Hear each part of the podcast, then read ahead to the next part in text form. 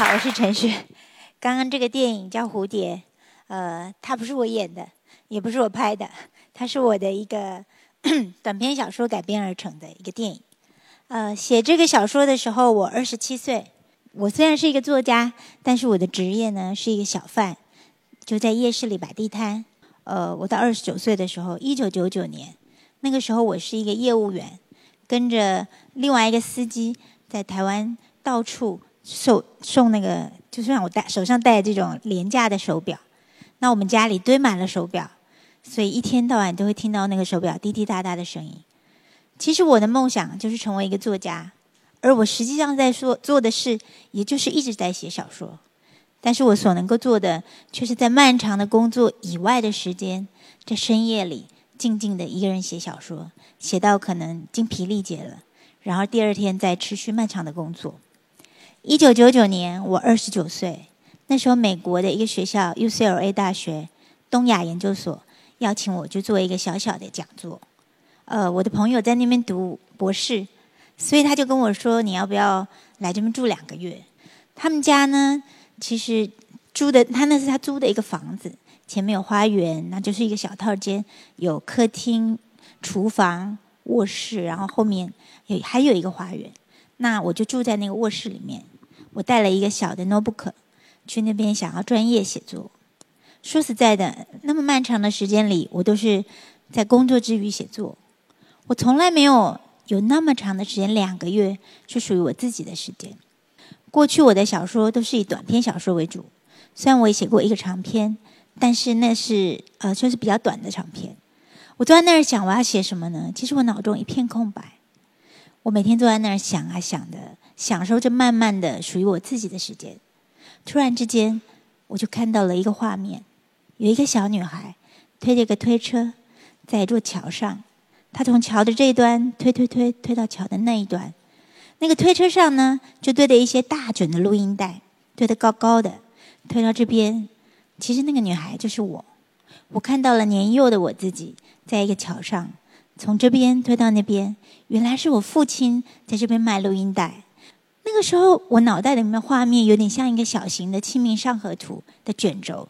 画面卷开，我看到的是旁边有人卖糖葫芦，有人卖棉花糖，这边有人卖水煮花生，这边有人卖卤猪脚，然后这边有人卖鞋子，另外一端有人卖袜子、卖南北杂货、卖一些小玩具。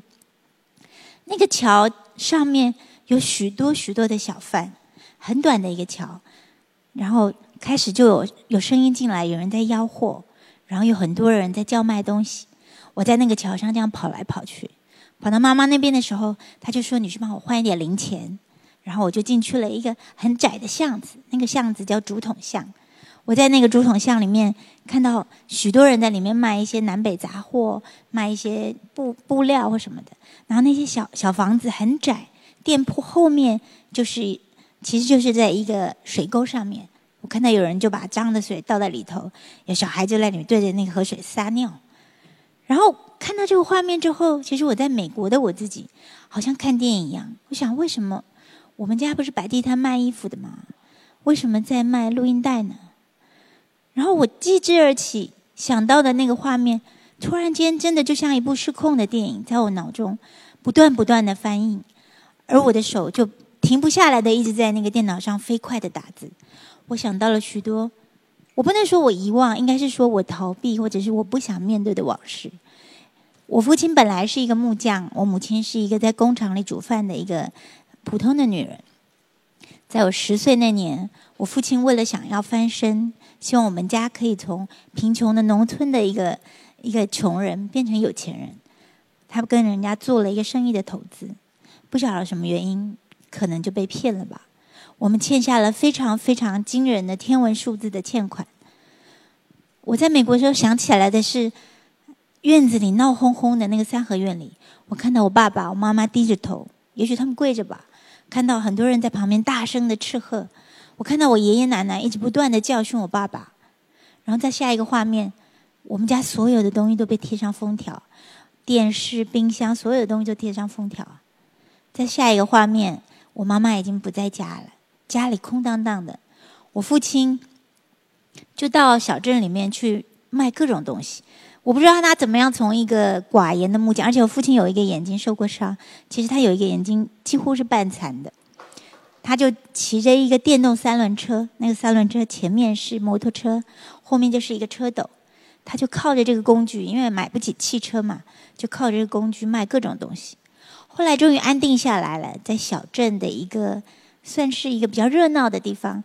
我记得那是一个店铺前面的一个电线杆，然后他就在电线杆底下租了一个位置，他就开始在那里卖女装，就是那种便宜的女装。那那时候母亲在哪里呢？其实我我想不起来，我只记得父亲有的时候会带我们到那里去。呃，比如说假日的时候，或者是可能放放假的时候，我们就去那边帮忙爸爸。然后爸爸是一个非常勤快的人，他口才不好，但是他总是很认真的在卖东西。那到了夜里，他会把货那个衣服的外面有一个塑胶套子，他就把货铺的很平很平，把我们小孩三个小孩，我有一个弟弟一个妹妹，就像摆货那样子，把我们俩我们三个小孩摆在那个平铺的车台上面，然后他会在上面盖一个塑胶布。那个塑胶布一盖上，突然间整个车斗就全黑了。可是你要说那是黑的，其实它也不是黑的，它是我觉得它是接近一种接近宝蓝色的黑，因为那个帆布是宝蓝色的。然后父亲就开动了那个他的他的那个三轮车，听到车子布布布的声音，开始要在返家的路上。那个车子因为没有避震器，所以总是。在路上很颠簸，头就会靠着那个塑胶袋稀稀疏疏的。那我弟弟呢？他很喜欢相声，所以他就会背着一些相声的段子。然后我，我是一个特别敏感的小孩，我很怕黑，或者是其实我在那个黑暗之中，我突然听见了我父亲的声音，他喊着我们的名字，轮流喊着我们的名字。然后他就说：“这里是卖卤肉饭的地方哦。”他用方言讲。然后就噗噗噗又往前开，我感觉得到那个车子的震动，我感觉得到那个日复一日我们时常经过的那个道路。父亲会说：“这里是卖金鱼的地方啊！”我父亲喜欢养鱼，所以他有时候会带我们去看鱼。然后有时候父亲就会说：“哦，这里是卖拍卖古董的地方。”那是我父亲唯一的嗜好。有时候在漫长的夜里，所有的工作都结束的时候，父亲会带我们去看人家拍卖古董。那我们没钱，有时候他会用很便宜的价钱买了一个好像很值钱的东西，可是可能是假的。我才发现父亲在为我们指路。父亲用他这个其实非常沉默，我不知道为什么他这样说着话。突然间下起雨了，雨打在那个塑胶棚子上，啪啪啪。我想父亲在外面一定因为那个车子上面其实就只有一个棚子，也许父亲呢视力模糊的眼睛，他设法在辨别道路。也许雨水打在他的脸上吧，他就一直喊着：“到了什么地方了？到了什么地方了？现在要上坡了，现在是红绿灯。”我不知道父亲在想些什么，只是我在那个黑暗之中，弟弟也睡着了，妹妹也睡着了。我听到塑胶袋稀稀疏疏的声音，我听到父亲依然努力的在跟我们指着路。突然间，我完全记得那个路。我们家是住在一个比较小、比较……啊，洼的地方，所以会经过一个斜坡下坡，那个下坡非常的明显，下坡再拐个弯就到家了。到家之后呢，父亲停好了车子，他就把那个塑胶布旁边的那个橡皮筋掀开，他这样把那个塑胶布一掀，整个屋子整个视野就亮了起来，好像世界突然被他点亮了一样。我们家是一个小小的三层楼的房子，然后父亲打开门走上去。一进门，我们家很怪。我们一进门就是就是厨房，一进门看到厨房里面有一些没有洗的碗。到楼楼梯的时候，会看到地上有一些玩具，有一些杂乱的衣服。上到二楼，我们全我们全家就睡在那个二楼。一进到，其实回到家应该很快乐，可是其实我看到那个二楼的时候，我感觉很感伤，因为那个二楼。非常的杂乱，地上散散乱的衣服，一些小孩的东西。其实我是一个小孩，爸爸妈妈不在家，我不会理家，我也不太会做饭，我把家理的乱七八糟。你所看到的那个景象，其实就是一个可以说妻离子散、家破人亡的一个画面。我在美国想到这些画面的时候，我心里为之战栗。我飞快的写下这些文字，我不知道我会不会出版。我想到我过去写的许多的小说，很多人。那个时候我出的第一本书叫《恶女书》，很多人都觉得我是酷儿作家，我非常的酷，很劲爆。很多人以为我是从美国回来的人，很多人以为我可能都呃，就是留过洋，或者是可能读了很多的理论。其实我只是一个乡下女孩，虽然我读过大学，其实我是一个从小特别自卑的人。这些这些点点滴滴，我想源自于那时候就像画面，就像电影画面一样，在我脑中不断播放的东西。因为我们家欠了债，有一长段时间我们就是到处躲债，妈妈下落不明。那母亲那边呢？我印象很深。有一天，隔壁的姐姐给了给了我一封信。其实那时候我们整个村庄里的人几乎是几乎都是我们家的债主，所以大家对我们非常的不友善。村子里没有人要理我们。我到学校去上学的时候，同学的妈妈都叫他们不要跟我说话。虽然我功课很好，呃，姐姐给我一封信。我妈妈只有读了小学毕业，但是她的字非常秀丽。其实信里什么内容呢？大概就是很多很多的对不起吧，对不起以及很抱歉为什么要离开你们。其实我已经记不得了，我只记得妈妈说叫我带着弟弟妹妹去找他。他住在我们台湾的中部，叫台中市的一个繁荣的市区。他详细的写明了从。小村庄怎么到街上搭公车？怎么到小镇转公车到市区里？那是我第一次离家远行，我带着弟弟妹妹就这样子搭着公车，转了好几班公车到妈妈指定的一个百货公司门口。我们在那里等待，妈妈真的搭着计程车来了。她变成一个非常漂亮的女人，穿着很华丽，头发烫得蓬蓬的，脸上化着妆。我们三个小孩就带她坐进了那个计程车，就是出租车里面。母亲带着我们到了一个，我现在知道那个叫做饭店，就是就是酒店那样的东西，一个中型的商务旅馆门口下了车，然后妈妈带我们走进去，那 lobby 就大厅，小小的一个 lobby，其实对我来说是非常大的东西。那我们三个小孩跟着妈妈上了电梯，进去电梯之后，电梯噗噗噗，其实我也没搭过电梯，那对我来说是一种很神奇的东西。他会带我们到别的地方，打开门，下了电梯进去屋子，妈妈。打开的那个饭店的房间，可能是一个，我现在知道那是一个双拼的房间，非常的大，里面有很多的人，一些阿姨，一些叔叔。妈妈会说这个某某阿姨，这个某某叔叔。然后里面有一些人在打牌，有一些人在玩麻将，有一些人在看电视，有些人在喝酒。妈妈带着我们三个小孩到了一个沙发前面，就把我们安顿坐下，因为他跟人在打麻将。他把我们安顿坐下之后，打开电视，让我们看卡通。他就自己在旁边继续搓麻将，我感觉很怪。可是弟弟妹妹因为有糖果、有花生可以吃，他们就很开心的在那里吃东西、看电视。我不晓得过了多久，突然间有人敲门，进来了三个男人，他们穿的西装笔挺，感觉很很很奇怪的人进来。妈妈突然间起来，跟我拿了几百块，跟我说：“你带着弟弟妹妹到楼下去，楼下有一个呃这个牛排店，那里面可以打电动玩具。”那对我们来说都是新鲜的东西。我听他说，然后我们就真正的乖乖的下了电梯，到了一楼，真的就是那里有一个牛排店，我们都坐下来点了我们从来没吃过的牛排。那个桌子会变成电动玩具，小孩就在那打。我记得妈妈跟我说，大概半小时或一小时会来接我们。我不知道时间，可是我觉得好久好久都没有任何人来找我们。牛排也吃完了，电动玩具也打完了，弟弟都打瞌睡了。我就想，不行，我们不能在这里。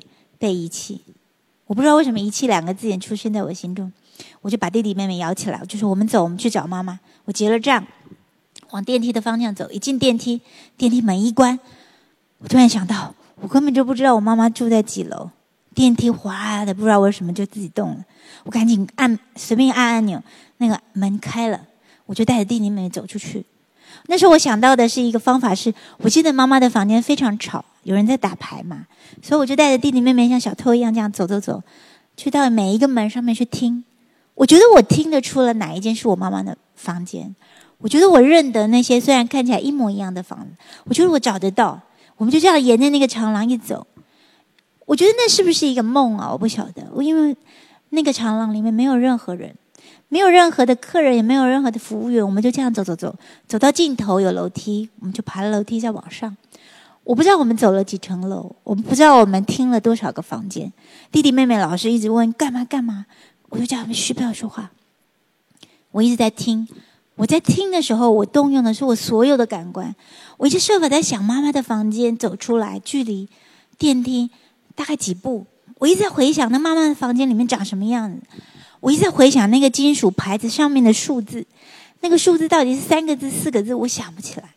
我的脑袋、我的感官、我的记忆，所有的全部动员起来，为的就是找出那个遗失的房间。我在那儿很辛勤、很辛勤的找，突然之间。有三个男人走过来，就是那三个男人。那个房门打开，我看到我妈妈跟另外一个阿姨在那门口。妈妈喊我的名字，说：“过来，过来。”我们三个小孩咚咚咚又跑到妈妈面前。我就妈拍了一下我的头，说：“跑到哪里去了？”我们又进屋，所有一切又像一开始那样进去。有人在打牌，有人在搓麻将，有人在喝酒。妈妈又把我们安顿到那个沙发的前面，电视还是一样的卡通。这一切仿佛是重复的。我们又坐下来看电视，弟弟妹妹过了一会开始睡觉。所有人好像没有人发现我们刚刚不见了，没有人发现我们我们被遗忘在那个餐厅里。而且妈妈没有告诉我，就像当初妈妈不见了，就像我们家为什么欠债了，为什么我们家的门口被贴上封条了，没有人告诉我任何任何原因，没有人告诉我这一切是为了什么。我在美国的那个时候想起的这一切。那个时候我已经是一个小说家了。我回想起坐在那个沙发上，望着屋子里各式各样的奇奇怪怪的人、奇奇怪怪的事，望着那个陌生的母亲，我突然了解一切了。我突然想到，我是多么的害怕被遗弃。我突然想到，其实曾经我们三个小孩被遗遗忘在那个乡下的屋子里。我父亲为了还债，他到处去打工，到处去卖东西。他有时候为了要卖东西，曾经几天都没有回家。我们我们家里都没有东西可以吃了，我跑去敲奶奶的门，说我没有米了，妈妈奶奶给我一些米，我回去煮饭。我有一次因为贪看，跑去奶奶家叫弟弟妹妹回来。但那时候，我记得我在炒鸡蛋，然后水煮一个猪肉汤。我看太久电视了，隔壁的邻居跑来骂我说：“你们家着火了！”我回家，那个锅子都烧穿了，瓦斯炉都坏掉了。我记得那天晚上我父亲回来。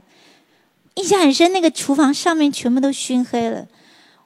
我整夜的在刷那个锅子，然后我很怕我父亲。我父亲回来的时候，他没有讲什么，他就叫我去睡觉。我看到我父亲眼上都是眼泪。在美国的那一刻，我突然想到，也许我就是那一个我们家里那一个唯一要把所有的事情记住，并且把它写下来的人。就这样。在那美国的两个月，我飞快的写下我认为我可能不会出版的书。我只想把那些我已经忘记、我想逃避的、我想丢失的所有一切，飞快的记下来。也许他我一辈子都不会出版，我觉得不重要。而且我那时候唯一的心愿就是，我要当一个专职的小说家。我不要再卖手表，我不要再送货，我不要再摆地摊。我想要写长篇小说。就这样，我又回到了那个期限到了，我回到了台湾。还是一样的，每天在那里送货。我心里立立志愿，但是那个志愿没有嘛那么快可以到达。但是经过了两年的时间，我我算是欺骗我爸爸妈妈吧，我我就偷偷的跑到了台北。那时候我身无分文，只有一点点钱，租了一个房子。我为了假装我还在台中，我每个礼拜都搭很远的车子回台中跟爸爸妈妈吃饭。然后那个跟我一起送手表的伙伴，他对我非常好。他说：“不要，我们两个人都埋葬在那里。”其实我父亲是一个就是这样，他一直想发财，他的眼睛不好，所以等于我在大学毕业的时候，就要那个时候刚好成为作家的时候，我父亲又投资了那个手表的生意，所以等于说我们家又再度负债了。这就是我为什么成为作家之后，我还要一直努力的赚钱，一直努力的还债。以至于我没有办法专业写作，以至于我花很长的时间，就是在台湾的各个地方坐在货车里面一直在送货，没完没了的一直在弄弄那些手表。那我父母他们也是一样日以继夜的在卖衣服。可是我那个伙伴跟我说：“不要两个人都葬送在这里，你去台北吧。”我就这样到台北，大概开始了十年的专业写作的生涯。那十年里面，我写了三本。呃，被称为家族史自传体的三三部曲，叫做《桥上的孩子》。这个名字你们可以想为什么？然后第二本叫《陈春天》，第三本叫《附魔者》。这三本书的说起来好像很容易，其实非常的困难。那十年之间，我经历了好几次精神崩溃。第一是我离开家人很远，第二是我一个人在台北，没有工作，然后就是一直在写长篇小说。当然，我会打工赚一些钱，我帮人家写很多采访稿，我还当过代笔作家。第二是要记起，要拼凑起那些遥远的痛苦的往事。那些痛苦其实很难以描述。我想说的是，小说为什么可以可以让我抛弃一切，就躲在那个小房间里拼命的写？它可以让我克服忧郁症，可以让我日以继夜的克服自己内心的痛苦，克服自己对于往事的恐惧。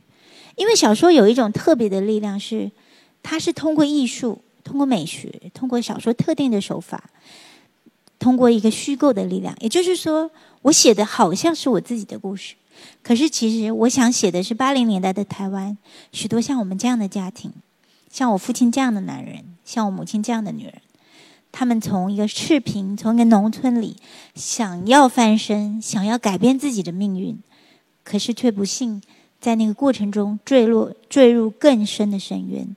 坠入像地狱一般的痛苦，他们就像牲口一样的没日没夜的在赚钱。我记得我爸爸妈妈他们几乎很少休息。我父亲他非常奇怪，他好像是一个只要能够睡上一两个小时，他就可以干活的人。有一个画面我我永远忘不了，爸爸妈妈有时候我们长途到了各个小镇去卖东西，父亲开着车子，其实他眼睛不好，开车对他来说是非常辛苦的事。他开车有的时候他。漫长的车程，我们小孩都睡着，连妈妈都睡着。我妈妈是要帮我爸爸引路的那个人。我看我父亲自己甩自己耳光，轻轻的拍打自己的脸，我会马上醒过来。我看那些画面，其实让我非常的感伤。我在台北的时候，我常常想起我那样赌徒赌徒一般的父母，又再度的欠债了。他们没日没夜的又在还那个另一波的欠债。我想描写的是台湾在那个时代，或者台湾经济起飞的时代，很多像我父母这样的人，这些翻身不成功的人，这些底层的人。所以我那那十年的时间，其实我第一是在磨练我自己的基本功，我恢复到了一个写实主义的小说创作。我开始在描写那些曾经我想遗忘的市场、菜市场、夜市。我想描写的是那些像我父亲这样，我父亲开过三轮车，后来他买了汽车。我想描写的是像母亲这样子的坚毅的女人，他们在一个龙蛇杂处的地方认识非常非常多的人。夜市里有很多黑道的人，因为夜市拼场特别厉害，很多人来帮我们的忙。我想描写的是那些在底层苦苦挣扎的人，像我父母这样的人。我想描写的是像我这样的孩子，爸爸妈妈因为翻身失败跌入深渊，我们也跌入了深渊。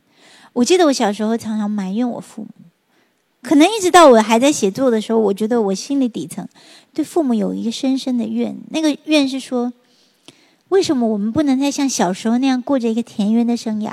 我记得以前爸爸是木匠，妈妈是是煮饭，在煮饭的时候，我们非常的快乐，我们过着很安宁的生活。为什么我们要在车子里逃亡？为什么我们要在在那些夜市里面？我非常怕吵。就永远是在那边吵吵杂杂的。为什么爸爸妈妈每次叫叫卖嗓子哑了就推我上去？我还很很小，我个子很小，我特别怕羞，我就要拿着麦克风在那边叫卖。我曾经埋怨我父母，我通过那一本又一本的小说，企图接近我我已经遗忘的那个世界，企图接近那真正的我的出身。我想，如果我不是一个小说家。如果我没有找到小说这个天赋，如果我没有找到创作写小说这个世界，我觉得我只会是一个没有自信的、自卑的，活在如噩梦一般的往事里面。如果没有小说这样的一个东西，以及其实可能因为小时候缺乏母爱的缘故，甚至我觉得我也缺乏父爱。我谈了特别多的恋爱，我一直在爱情里面追逐，我想要透过恋爱来得到一种满足。我想要摆脱麻子脸，我希望别人爱我，我希望那些爱可以止住我像黑洞一般的生命，我可以获得自信，我可以找到幸福。我谈了一次又一次的恋爱，可是最终我总是因为没有办法跟别人相处，而就像逃亡一般的逃走。日复一日的我在那边写小说，日复一日的追逐爱情，最后其实我就在我自己的小房子里，就用电脑一篇又一篇的写下我自己的长篇小说。我必须要说，可是到后来，经过了三部曲，后来我又写了一本叫《迷宫中的恋人》。那时候我已经三十八岁，接近四十岁。我很难想象，我小时候总觉得我不会，我不会活超过二十岁。在美国的时候，我忆起那些往事的时候，其实曾经有一度，我觉得我想要自杀。就是我觉得那些往事太庞大了，那些过去我很难以对你们言喻的那些日日夜夜的奔波，那些逃亡一般的日子，那些一个敏感的孩子看到父母承受的伤痛。我不晓得写作这件事情，我觉得它拯救了我，以及恋爱。虽然我总是一直逃避，到了三十八岁的时候，我遇到了我现在的恋人。呃，这次我没有逃走了。这次我不但没有从恋爱里逃走，我也没有从写作里逃走。其实曾经那些专业写作的日子，写三部曲的时候，我非常非常的贫穷，而且那时候，呃，我也已经抛弃了我原先的读者，所以也没有什么读者。可是我觉得小说不是自传，我不是在写自传。小说这个特殊的文体，这个因为通过可以通过想象，通过虚构，通过文学，很特殊、很难以描述的一个力量，我觉得它净化了我，它把我的个人的痛苦提升到了一个，我觉得它其实提升到了一个人性的一个人性可以洞悉人性的地步，它把我从一个自怜的、一个孤僻的、一个曾经心中有许多的埋怨、心中有许多的逃避的一个这样的女孩。通过又一本又一本越来越厚的小说，我到后来《迷宫中的恋人》写了三十几万字。